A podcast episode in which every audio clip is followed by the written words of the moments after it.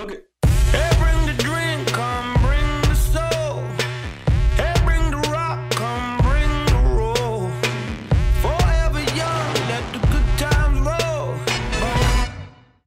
Pues bienvenidos a esta segunda ADP Talk.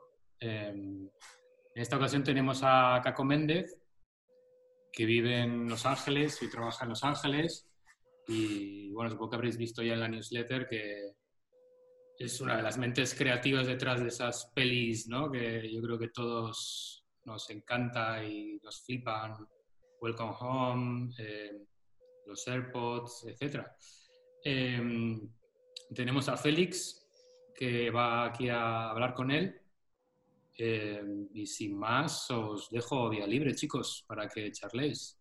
Pues eh, le, le decía, le decía a Caco que lo primero, muchas gracias por estar aquí y sobre todo muchas gracias por estar aquí a esta hora tan intempestiva, porque para nosotros es casi la hora después de la siesta, pero para él son las 7 de la mañana, cosa que hace doblemente meritoria su participación en este segundo talk. Así que muchas gracias, tío, y bien por ti. De nada, hombre. Bueno, aquí ya cultura americana, ya sabes que a las 7 de la mañana empiezan los mails y las llamadas y, y tienes que estar, así que ya me he acostumbrado. A mí me dan ganas de preguntarte muchas cosas. Por ejemplo, cómo es trabajar con Spike Jones, aunque también entiendo que es un poco la más obvia, porque además tú has hecho unas cuantas cosas más que también me llaman mucho la atención y que van mucho más allá ¿no? de, de, los spots, como la App Film, por ejemplo, o tu trabajo actual en Oculus, que es la división de realidad virtual de Facebook, ¿no? Si no digo mal. Eso es. De modo que cuéntame, ¿cómo es trabajar con Spike Jones? Pues todo el mundo se puede imaginar, un, una maravilla, el tío es, es un amor eh, y es un, genio y, es un tío muy normal, la verdad, o sea, es un tío que, que sabe lo que quiere, que tiene sus inseguridades y, y, no, no, le importa mostrarlas porque tiene su visión muy clara de lo que quiere y, y es un tío que colabora un huevo con su equipo. A mí me sorprendió la, camaradería que tenía con su equipo en, el set, era como su equipo de, toda la vida, vamos, con los que empezó haciendo vídeos de música, eh, algunos hasta de skate, de su primera época de, chaval punk.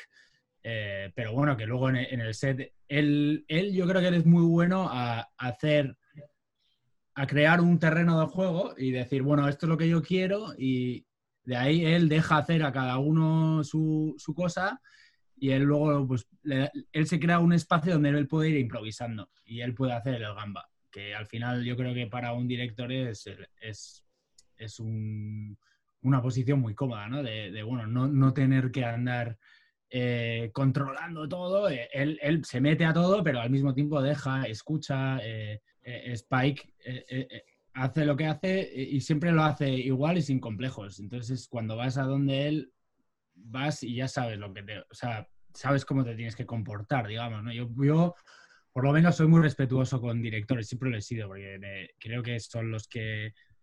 Eh, sois los que tenéis la capacidad de hacer que una idea sea buena o mala. O sea, aquí en las agencias hay mucho debate de todo el mundo sabe si esto está bien, esto es cojonudo y tal. Bueno, a, ver, igual alguien te lo hace de una forma que de repente es genial, ¿sabes? O esto es muy, esto es muy malo. Es como, bueno, depende cómo lo hagas, ¿sabes? Eh, y sabes que Spike te va a traer esa seguridad de que, de que lo va, a hacer algo que, que, que, vamos, va a hacer un home run.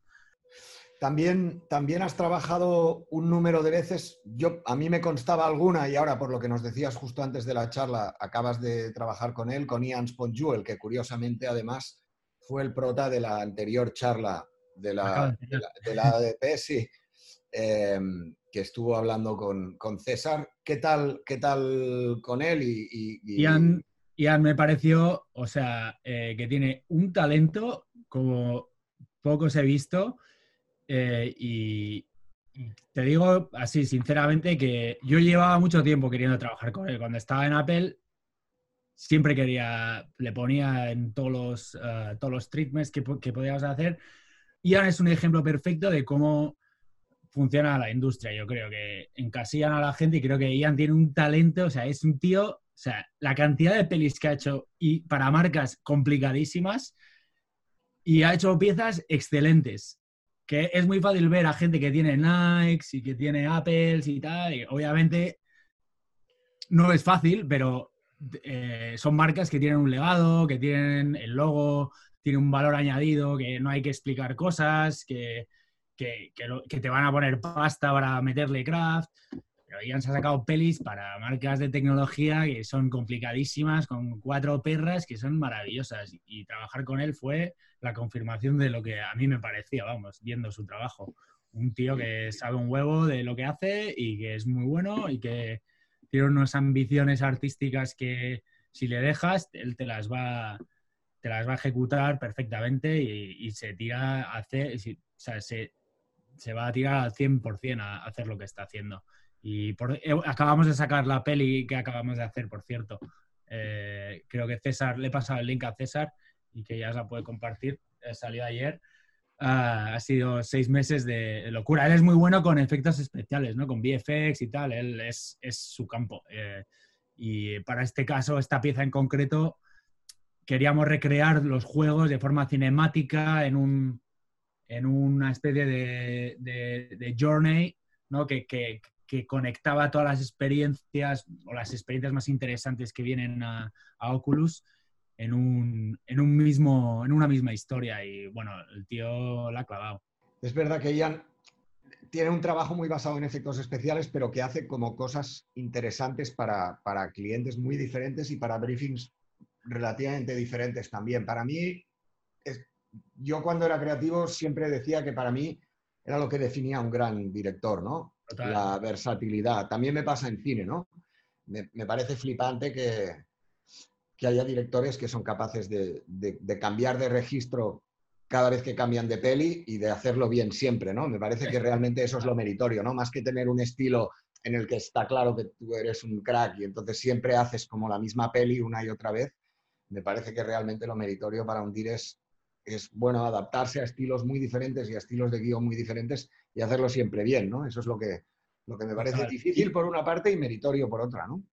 Y bueno, Spike lo mismo. Spike hizo lo mismo que hacía un vídeo de música, que de skate, que un corto, que una peli de, con un guion de Kaufman, que es medio kafkiano, Sí. que es su movida, pero luego te, él va y se escribe Her, que es como un relato íntimo de las relaciones humanas y cómo estamos interactuando con la tecnología que, y, con un tono optimista. O sea, que es que me parece que es tan complicado. Sí, es- esa peli además a mí me parece que tiene un sal.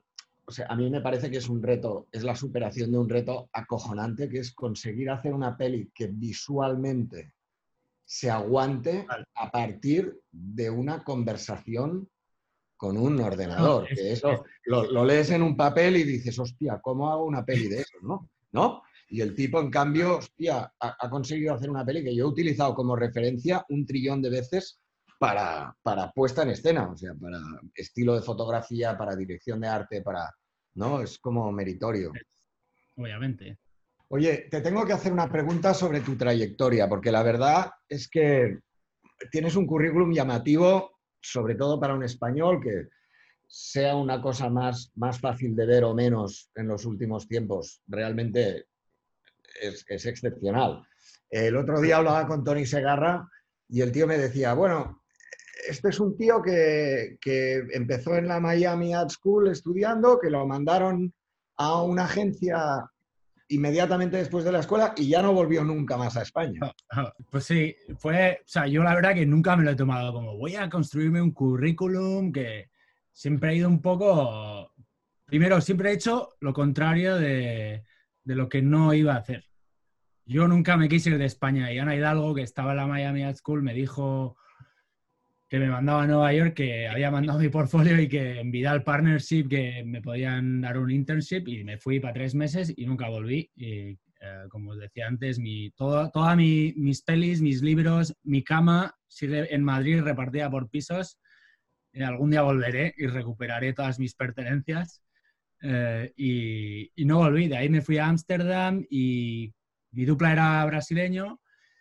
Y nada, nos conseguimos un trabajo en 180. Tuvimos la oportunidad de trabajar con gente increíble, eh, con Andy Fackrell, Pablo Martins, Lee Hemstock, gente que había trabajado en Adidas, Nikes. Y entonces, bueno, nos, era muy duro, pero porque no se podía producir mucho, porque 180 solo tenía días que estaban ya perdiendo la cuenta. Entonces, me acuerdo que empezamos cuando con la Copa del Mundo del 2000, ¿cuál fue? La de Sudáfrica, la que ganó España, vamos. 2016, ¿no? O, la del 12. La, del 10. Bueno, yo es que ya de fútbol... Que yo ni me acuerdo. No, me eh, acuerdo. Bueno, el caso es que, que, nada, había un montón de trabajo pues para la Copa del Mundo, tal, eran cosas pequeñas, pero bueno, les gustaban tenía mucha gente, pues mucho australiano, mucho americano, entonces nosotros sabíamos de fútbol eh, y, sobre todo traer ideas que engancharan con un poco la emoción del fan del fútbol, ¿no? Entonces eso yo creo que hizo que les gustáramos y nos iban renovando de tres meses en tres meses. O sea, yo estaba con la maleta hecha. Yo he vivido toda mi carrera con... Es que mañana, no sé, me llamaban mis padres y yo, es que no sé. Estoy aquí, eh, eh, había explotado la crisis, como te decía antes, toda la gente se iba de las agencias, íbamos a hacer entrevistas y salían con cajas y era como, ¿qué, qué, hacemos? En España estaba igual o peor. Y dijimos, bueno, pues venga, aquí a, dar el callo. Y, poco a poco no hicimos mucho trabajo bueno en 180, pero fue para mí una, una mina de, de, de, currar, de aprender y, y de, sobre todo de, cómo vender tus ideas, ¿no? Y luego de ahí nos llamaron de Wyden en Kennedy Amsterdam, que, porque los veíamos ahí, pues siempre, de hecho, tenemos más amigos en, en and Kennedy, yo creo, que, en 180, y nos dieron la oportunidad de entrar, eh, pero nos ofrecieron ir a Brasil, porque habían abierto en Brasil. Claro, mi dupla era Brasil, y lo mismo, yo dije, yo a Brasil no voy ni de coña. Eh, fue mi primera reacción y, y al final, después de pensarlo un poco, era como, bueno, vamos a ir a Wayne Kennedy Amsterdam, que hay, tienen un talento increíble y vas a estar en una agencia otra vez llena de gente increíble, pero que al final hacen tres piezas al año, cuatro, y se las van a hacer los que tienen más experiencia. Y mientras que en Brasil era una oportunidad de, joder, vamos a ir allí te vas, del Barça, te vas del Barça cedido al Alavés, ¿no? Y ahí, por lo menos tienes hueco, ¿no? Exacto, esa fue exactamente la mentalidad. Y fue la decisión acertada. Nos fuimos allí y fue, fuimos los empleados número 25, creo, de, de Wyden. Entonces era pues que todos los días proyectos yo llevaba cinco cuentas, llevaba Coca-Cola, Nike, eh, eran, y eran mercados completamente diferentes que, y tenías que estar todo el rato a una velocidad brutal. Y ahí yo creo que eso fue lo que nos me, metió una, una, una, velocidad extra a, la forma de trabajar que, que, la llevo hasta hoy, vamos. Y lo que más me influenció de ir allí fue que como era una agencia que estaba empezando de Wyden, pues venía mucha gente de Portland a ayudar y entonces pues tuvimos contacto con, pues, con los de Nike, con Alberto, Ponte y compañía, con, con, eh, con Mark Fitzloff y Colin que lleva ahora todo Wyden. Hicimos la campaña de Coca-Cola que nosotros llegamos allí y no había, éramos muy pocos equipos, ya había un equipo argentino, me acuerdo, que eran senior y estaban haciendo la, la campaña de la Copa del Mundo de Coca-Cola. Llevaban año y medio tirando ideas porque era la primera vez que Coca-Cola iba a hacer una campaña global.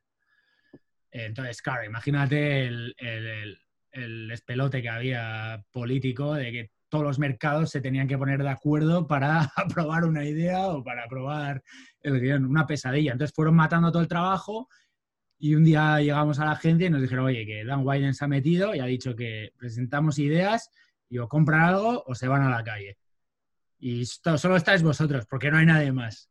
Y, empezamos a tirar lo que pudimos y de repente le a, a, Portland le gustaron tres ideas, creo que fueron, y compraron una y de repente, no, que habéis vendido la campaña de la Copa del Mundo de Coca-Cola. Así. Y ya de ahí pues estuvimos trabajando con Mark, con Colin, y fue una experiencia increíble porque a mí me dio la confianza de yo siempre he tenido mucho complejo, pero yo soy copy, entonces siempre escrito en inglés, fue el colegio inglés, a que siempre he tenido esa ventaja y al mismo tiempo ese siempre ha sido mi handicap y mi complejo, porque claro, vas allí y la gente tirándose unos scripts súper bien crafteados y que igual la idea no era una maravilla, pero como estaba bien escrito, vendía. Y en ese sentido, en Wyden me, me dio mucha confianza ver que la gente, tío, ahí se les daba igual, era como, tío, a mí me presenta de movidas que, que me molen, que la idea sea buena, que me caiga de la silla, que me dé miedo hacerla.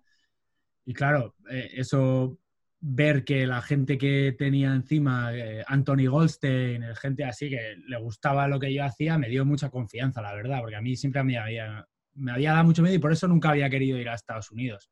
Pero una vez que pasé por esa fase, pues, bueno, conocí a mi mujer, que es americana también, y quería mudarse a Estados Unidos, así que no me quedó otra.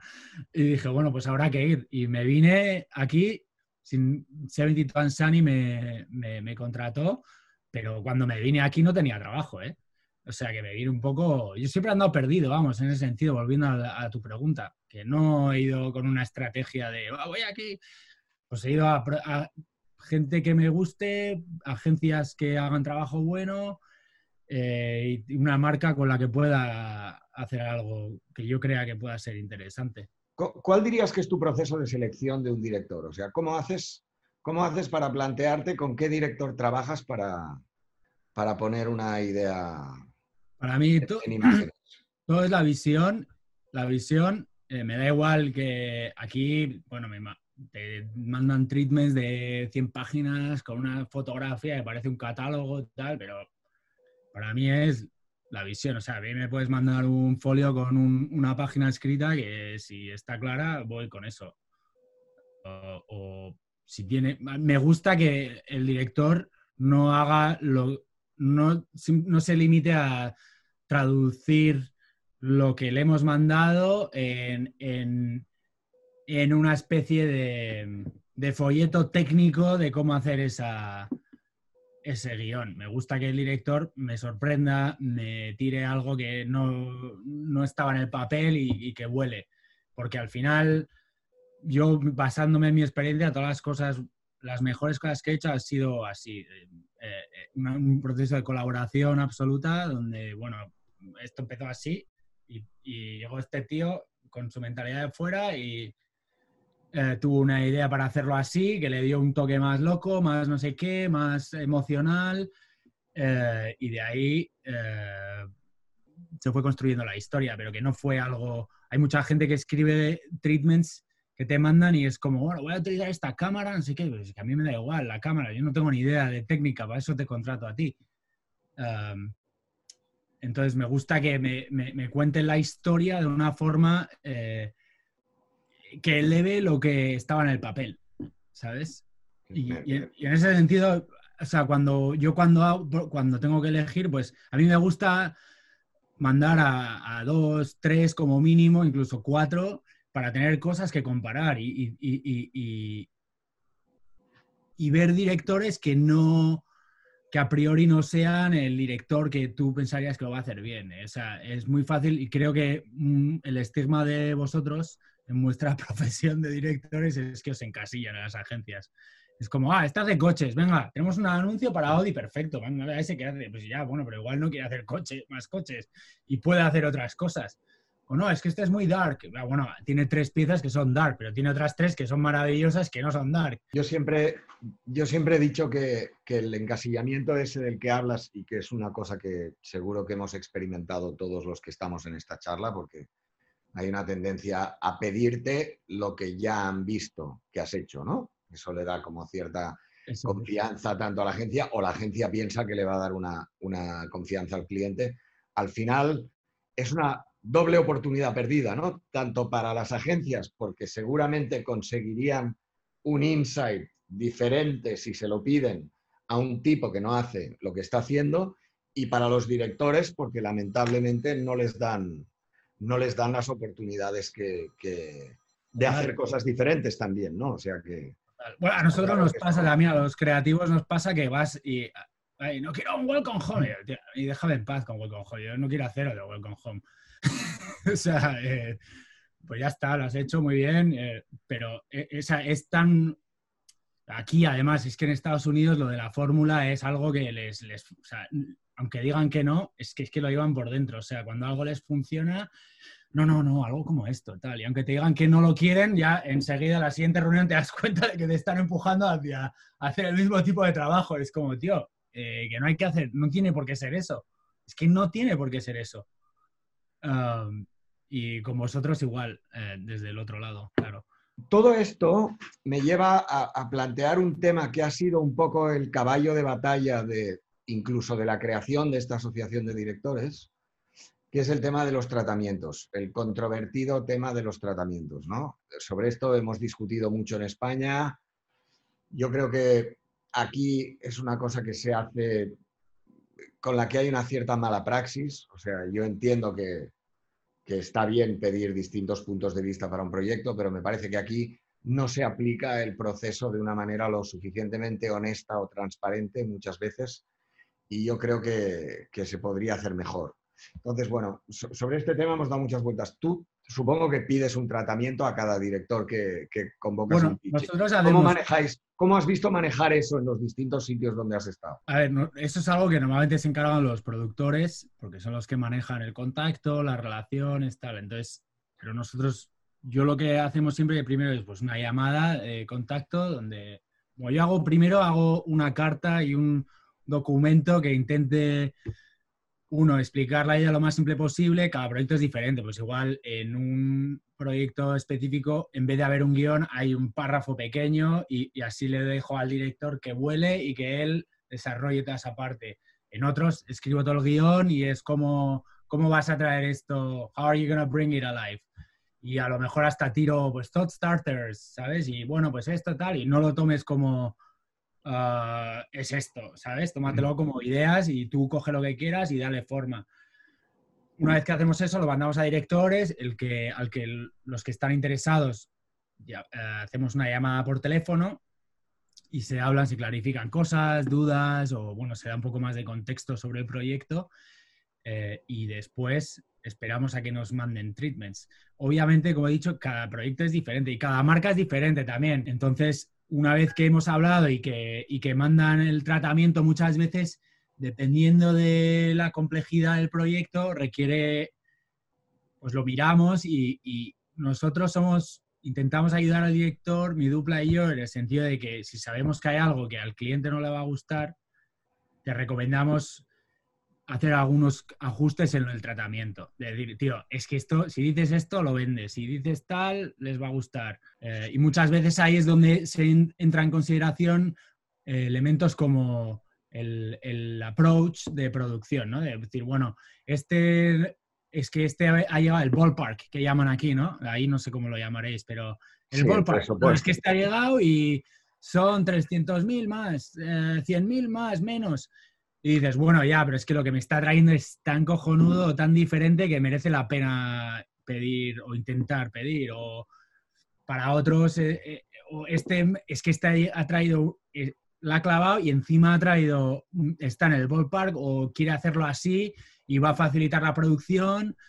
Y, y la otra vertiente de la conversación, que ahora es nuestra, nuestro ah, fetiche en las agencias, que es como, no, es que este también nos va a hacer 15, nos va a hacer el, el- Sí, sí, claro. el no sé qué, el one by one para Twitter, tal, que hoy en día es que como no traigas eso, eh, no, te, no vendes cosas. O sea, para hacer esto que hemos sacado con Ian, la cantidad de assets que hemos hecho de 15, 30, 6, unos por unos, banners, o sea, entonces, claro, si el director no, te, no va a colaborar en ayudarte a conseguir todos esos assets, es que te estás metiendo tú como creativo en un problema, porque el cliente te lo va a pedir, va a ser una cagada, y al final que la agencia queda como el culo.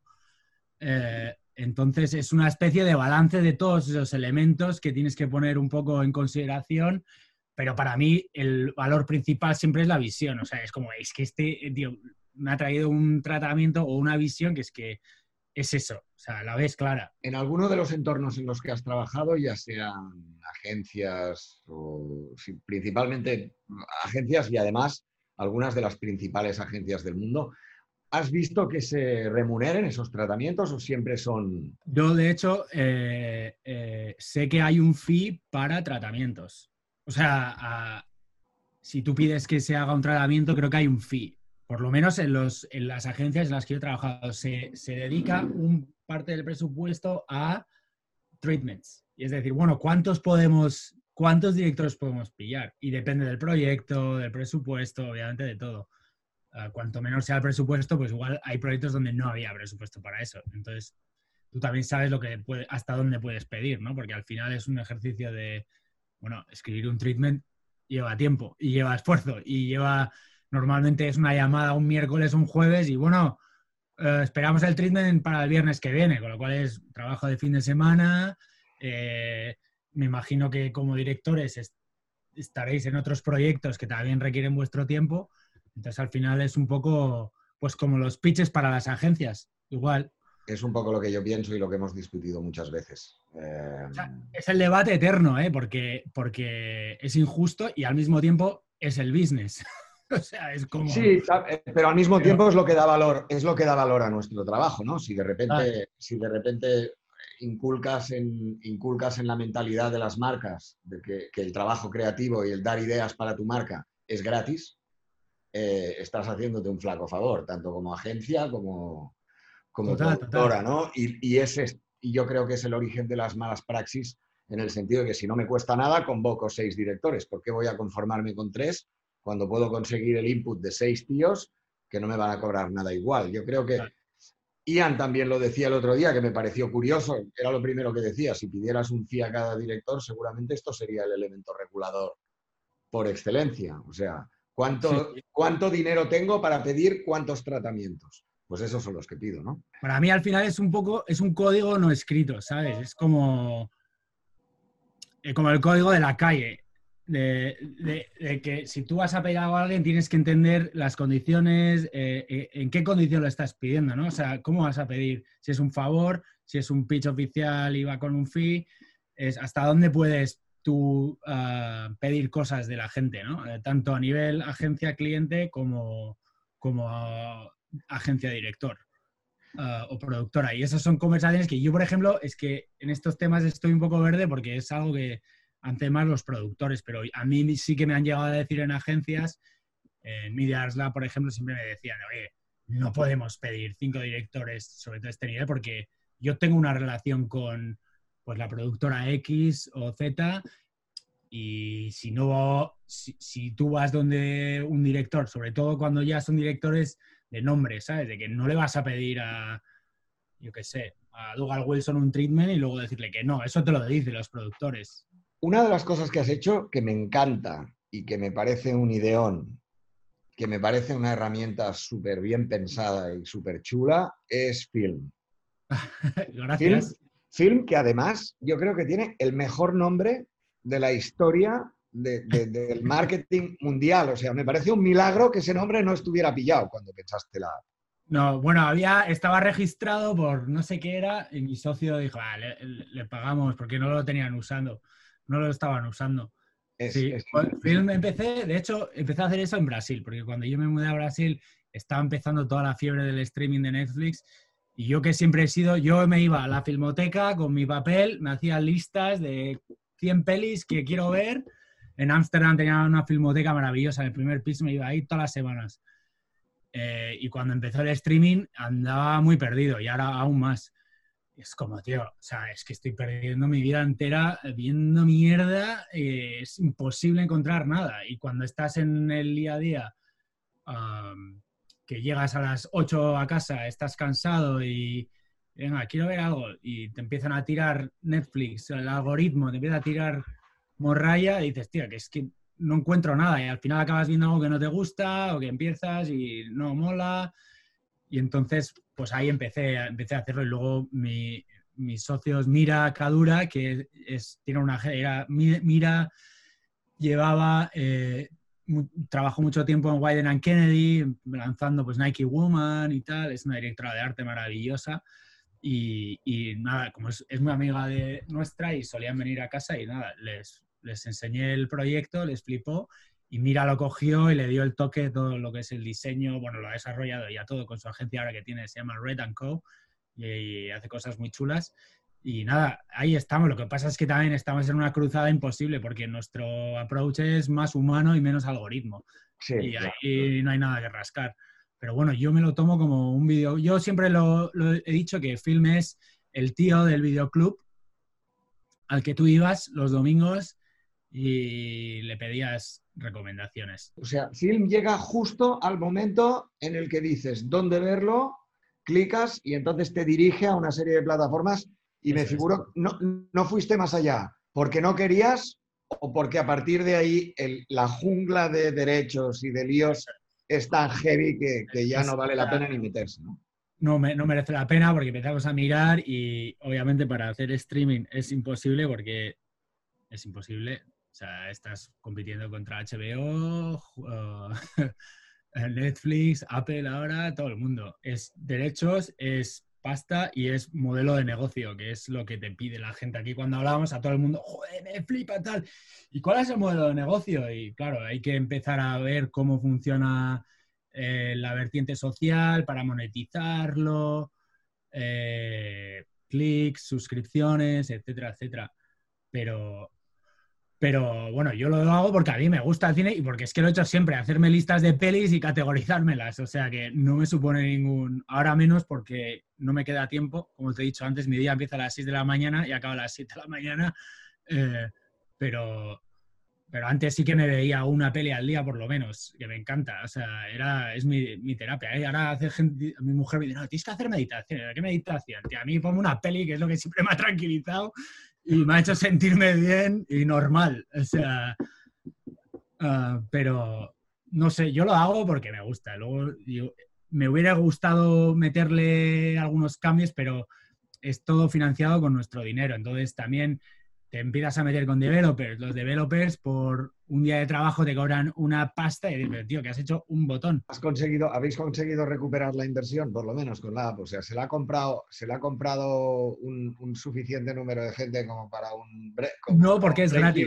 Es gratis. La idea era hacerlo gratis, construir comunidad y de ahí en- encontrar un inversor o alguien que nos pudiera ayudar a meterle un, un poquito más de chicha y hacer una versión 2.0 y, y hacerlo más social, hacerlo más presente, eh, meter marketing. O sea, te das cuenta, yo me empecé, empecé a salsear con todo lo que es publicidad, pues por Instagram, Facebook tal, y es que le metías 100 pavos y enseguida te suben los números de, de usuarios.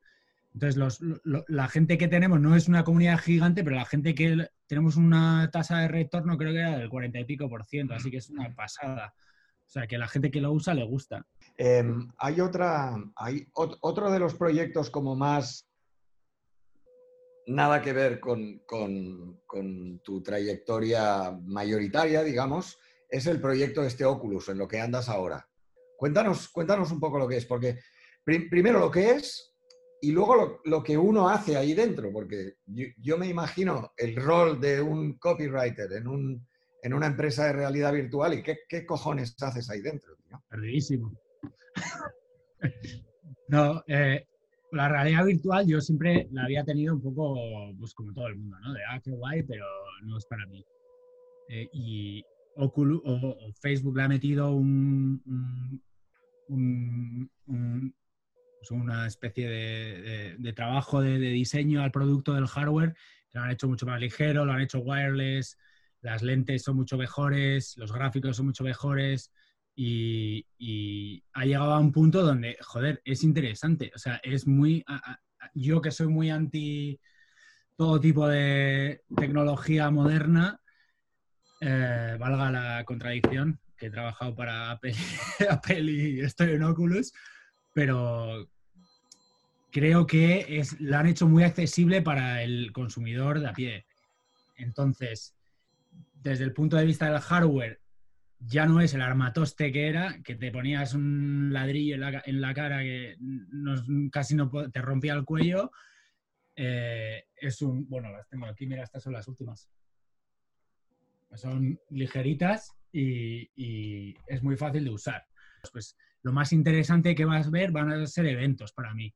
Entonces va- tú vas a poder meterte a ver un concierto de Patti Smith en primera fila desde tu sofá. Y estás, te puedes mover, puedes mirar y ves a gente alrededor.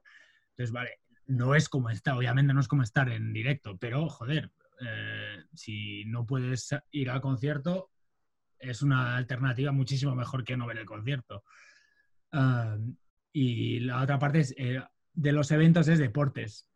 hay ya deals con la NBA, de que puedes ver partidos en directo desde la primera fila. Yo creo que ha habido como dos olas de la realidad virtual que han fallado y esta es la tercera y la gente está en plan eh, o funciona o la realidad virtual ya va a ser como el Laserdisc, digamos, ¿no? Eh, que es muy bonito mientras duró, pero, pero no ha pillado no ha pillado chicha. Desde tu punto de vista de redactor o de, o de creador de contenidos, ahora mismo que estás, como en contribuyendo en ese área o, o- Pues sí, a ver, ahora mismo toda esta campaña nos la hemos hecho nosotros con Chayat, pero llevamos casi una hora de conversación Y feliz. y seguro que seguro que hay un montón de, de gente que tiene preguntas más interesantes que Genial, es lo que iba a decir Félix, que igual abrimos ¿no?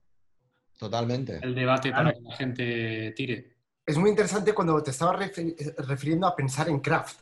Eh, lo has dicho varias veces. Y, y uno de los temas que yo creo que los directores eh, nos pasa muchas veces cuando vamos a, a recoger guiones eh, es que nos encontramos con eh, excesivos guiones literarios, ¿vale? En los que los recursos al final es hacerlo bonito, ¿no? Eh, y, y a mí lo que me gusta mucho de tu trabajo, y, y- y es- no es una pregunta, es abrir un debate y a ver qué opinas. claro, claro. Eh, eh, en muchos de tus trabajos, el, el recurso gramatical, pero cuando hablo de la gramática, es una gramática muy audiovisual. Eh, em, forma parte de la idea, ¿sabes?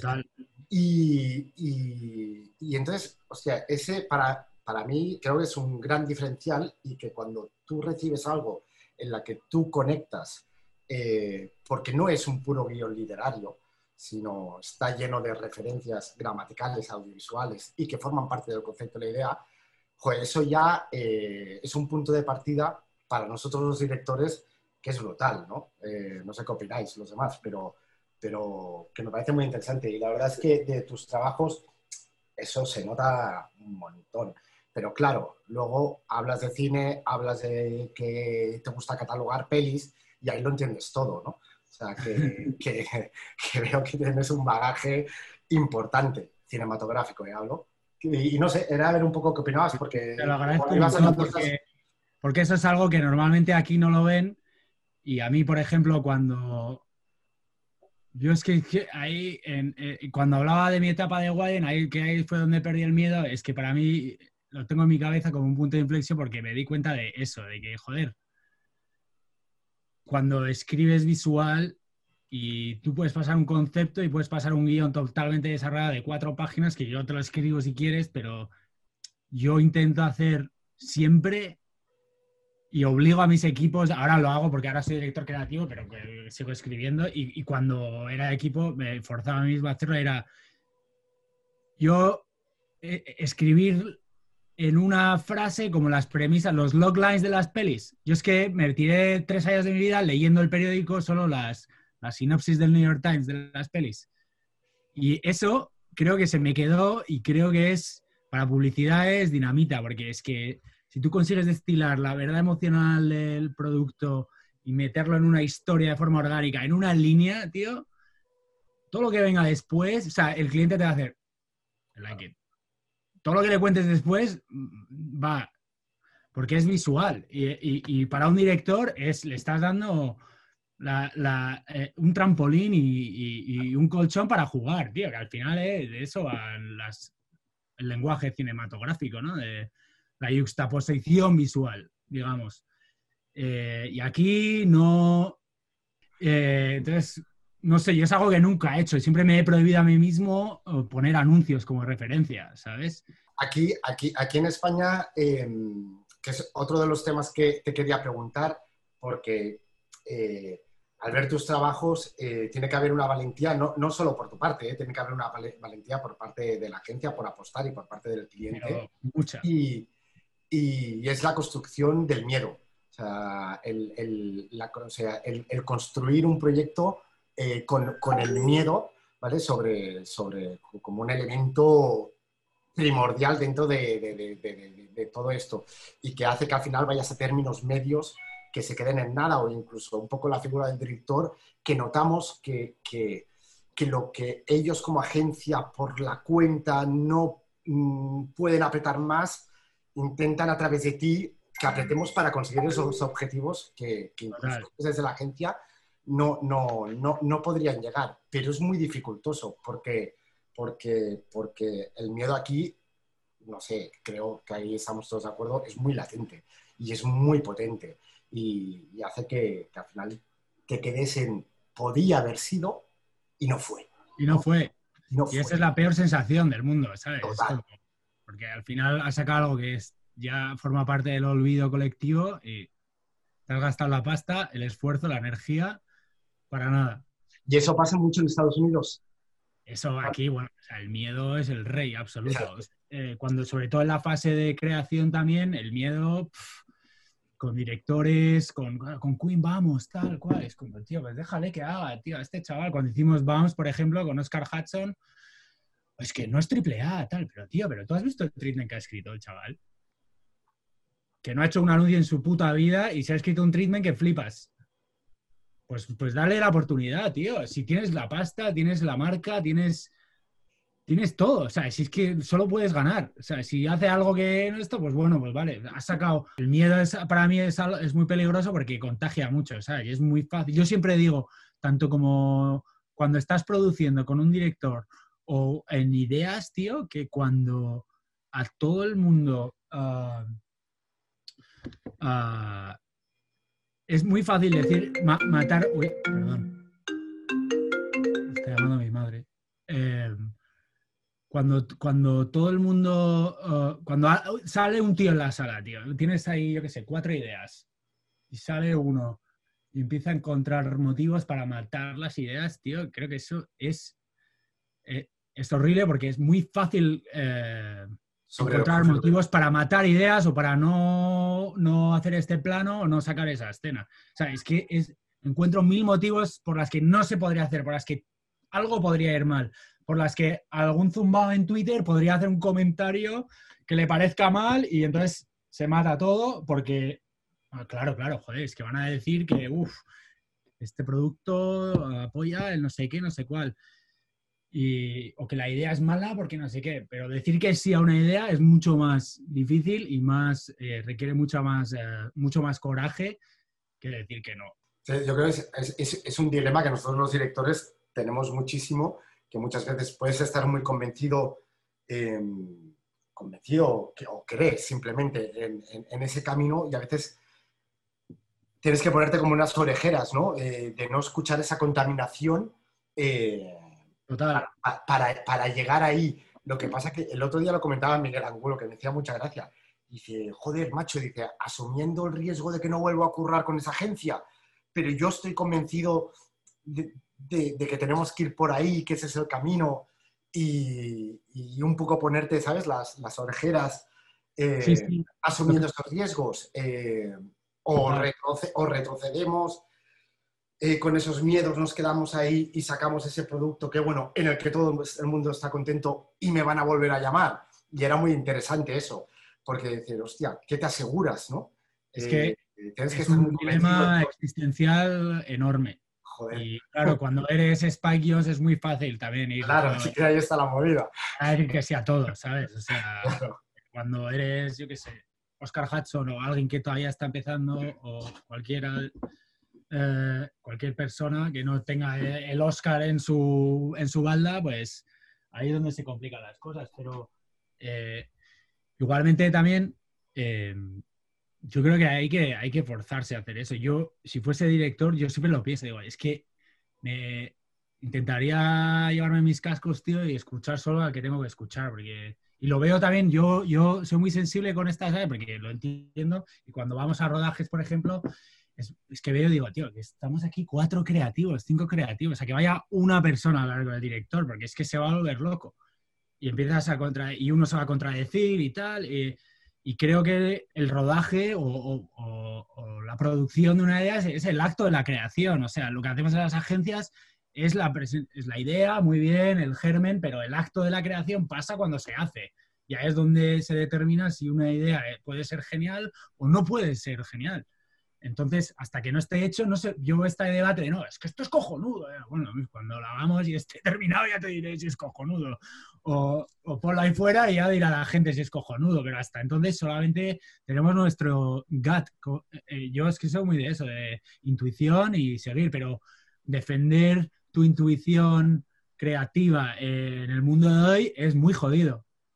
Porque es que te salen gente en reuniones enseñándote cas, no, porque mira, esto se dice, no, es que, me da igual, que, que- me da igual, dejadme en paz, que vamos a hacer algo único. Y cuanto menos miremos lo que se ha hecho, obviamente dentro de unos límites. Si es algo que es copiar una idea, obviamente no lo hagas, pero escuchar tu intuición, ¿sabes? Y es algo que muy poca gente hace. Y cuando estás en la dirección, me imagino que es que además esto en las agencias se habla también. Es como, es que este director es muy colaborador. Yo cuando llegué a Miras Lab, todos los que bueno, queremos trabajar con estos porque son muy colaboradores. Y yo, malo.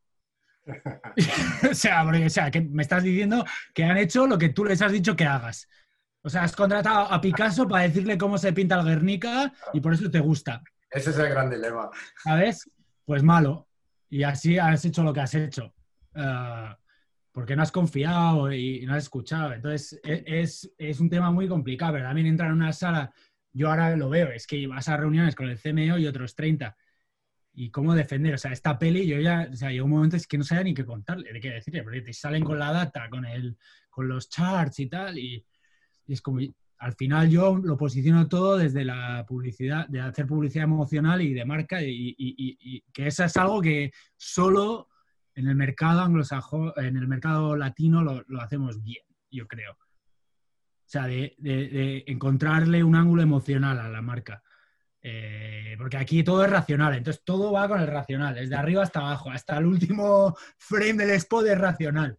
Y, lo que te decía, ¿no? Cuando encuentras un ángulo emocional y, saber sintetizarlo, ahí ya te empiezan a escuchar y ahí tú tienes un, generas un contexto de la conversación donde es como, bueno, recordemos que esto es un viaje emocional de un gamer que no sé qué. Y ahí, ok, ok, bueno, ya veremos entonces cómo queda. Ahí, bueno, ya has conseguido ganar una y, siempre te van- vas a encontrar resistencia, pero por lo menos eh, tienes un, un ángulo o algo a lo que agarrarte, porque si no es muy difícil. Y yo es que además no me fío de la gente. Hablando otra vez de Spike Jones, o sea, Spike era un tío que llegamos al set el primer día y nos dice, eh, ¿qué pasa Spike? Tal, ¿y qué tal?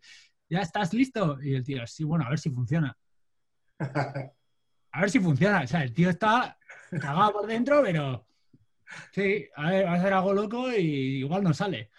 ¿Sabes? Y cuando, cuando vas a un sitio y está todo perfectamente atado y tal. ¿Y, y eso cómo lo encajas tú? Yo, yo de puta madre, yo me descojono. A mí, yo soy. Yo creo que hay que jugársela, siempre, siempre, siempre. Yo, yo tengo una, una- una pregunta y es, eh, has dicho que somos esclavos de- del data, ¿no? Y, es verdad, es cada, vez es- somos mucho más esclavos. Yo pensaba que una excavatoria hacia todo esto y al mundo de la publicidad o, la mutación que van a tener los spots siendo publicidad sería todo lo que son contenidos y, ficción y tal. Pero claro, ahora de repente, eh, lo estás diciendo tú, ¿no? Con tu, con tu aplicación de film, ¿no? Dices, es que Netflix trae algoritmos, es que Amazon Prime tiene, tiene, tiene el tema del data, es decir, hasta qué punto se puede llegar a ser espontáneo también y emocional cuando incluso en el, en el ocio, en el ocio que era, que la esperanza por, por entrar de manera orgánica, de manera amable, ya hay data, ¿no? Yo creo que al final es un ejercicio de encontrar el, el sweet spot también, ¿no? De que, bueno, la data es súper útil. Yo la data la, la utilizo. Cuando hay que empezar a pensar y ver insights humanos y tal, se puede aprender un montón, pero dejar que tu, que tu creatividad o que tu, tu, tu peli esté influenciada por la data, ahí es donde es jodido. Y al final del día también estás creando un ambiente donde al final nuestro rol como creadores se va al garete, porque si solo vas a influenciar todas tus decisiones creativas, lo sabes en la data, entonces vale, pues que traigan a un robot.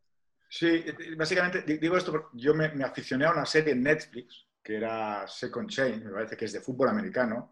Aparte de, aparte de, de fútbol americano, trataba sobre todo, todo un equipo de fútbol americano, de universitarios, que eran todos pues mal estudiantes y que siempre ganaban, en la universidad siempre ganaban el, el campeonato de, universitario y tal, ¿no?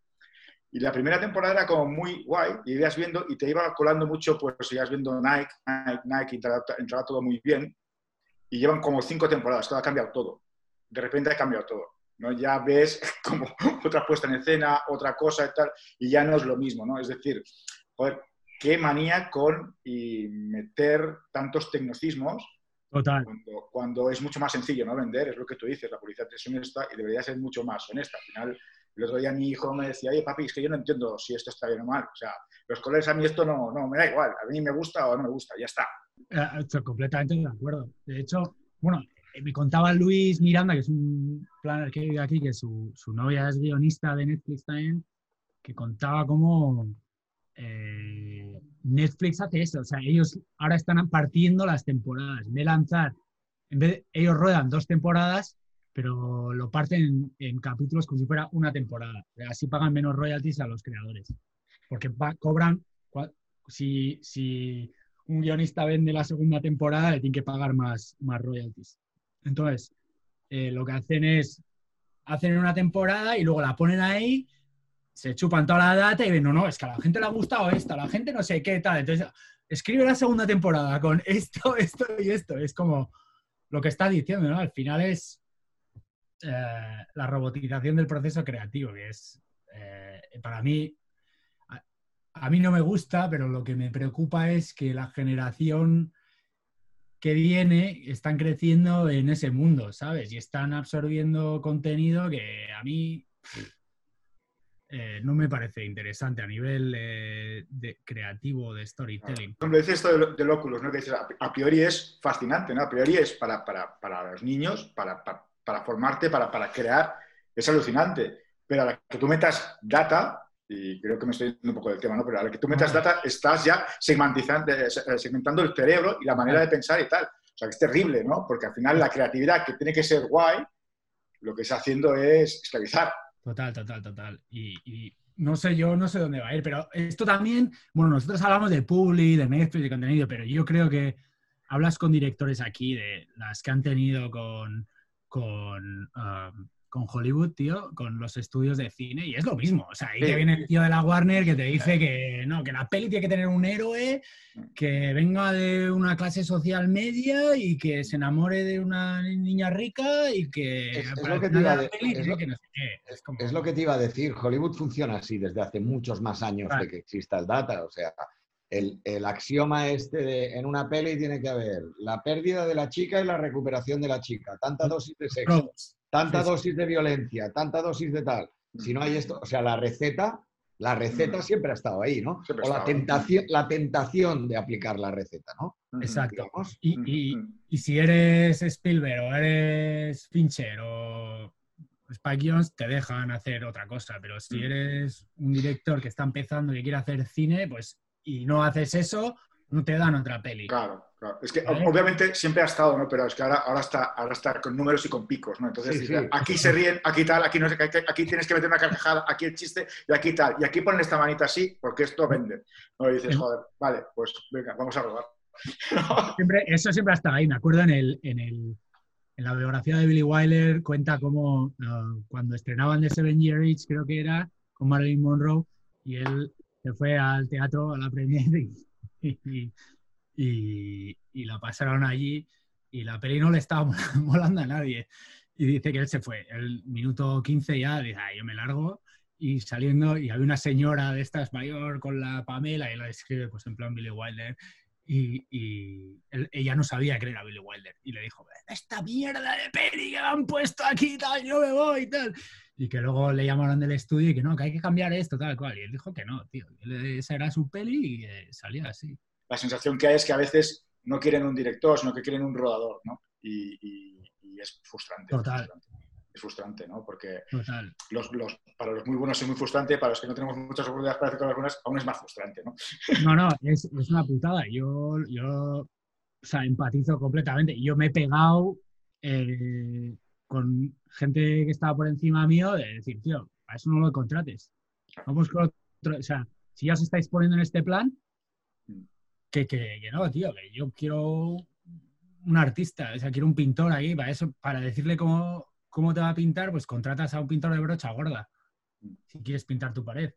Si quieres pintar un mural, pues contratas a Diego Rivera, chico, y le dejas hacer que pinte el, le dejas que pinte el mural. Es que una de las cosas que has dicho que me ha gustado mucho es, dices, yo miro la visión, ¿no? O sea, yo veo la visión del director y punto. Es que muchas veces se están pidiendo unos tratamientos tan exhaustivos, vamos tan al, al- al hilo, al hilo, al hilo, que nos encarcelamos en el tratamiento, ¿no? Entonces, al final, lo que pasa es que estás vendiéndote como para hacer la película y tal, te encarcelas, en- te, te- te encasillas en ese tratamiento, en ese, eso te, te- acaba atando y llegas al set y, joder, yo me acuerdo que antes tirabas la cámara a la izquierda y dices, hostia, esto mola mal, o, o- o- o- o pasa algo y dices, hostia, tal", y esto, mm, no, no, uy, esto no lo comprarán nunca, esto no sé qué, esto no está aquí, esto no sé cuánto. Y, joder, es, es frustrante, pero claro, son trampas que nos ponemos nosotros mismos.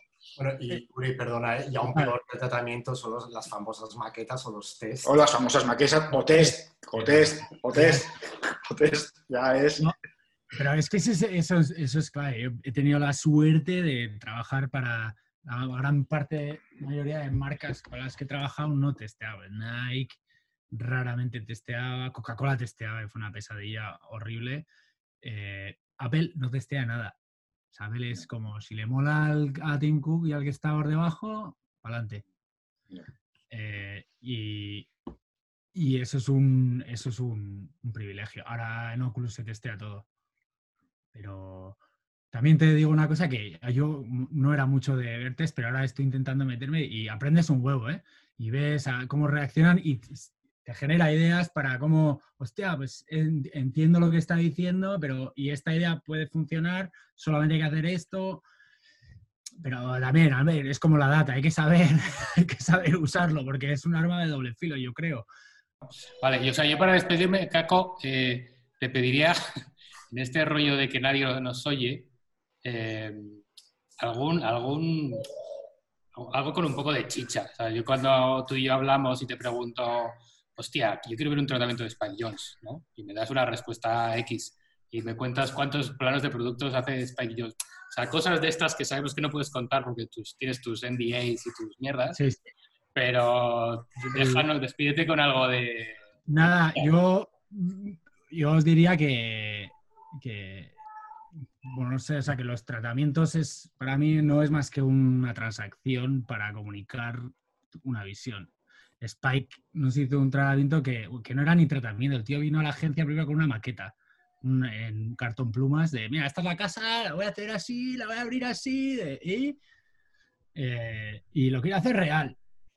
Y ahí pues yo me caí de la silla. Dije, bueno, no sé cómo se hace esto, pero de puta madre. Y luego cuando escribió el tratamiento fueron dos páginas, tío, en- ni una imagen, o sea, eran dos folios.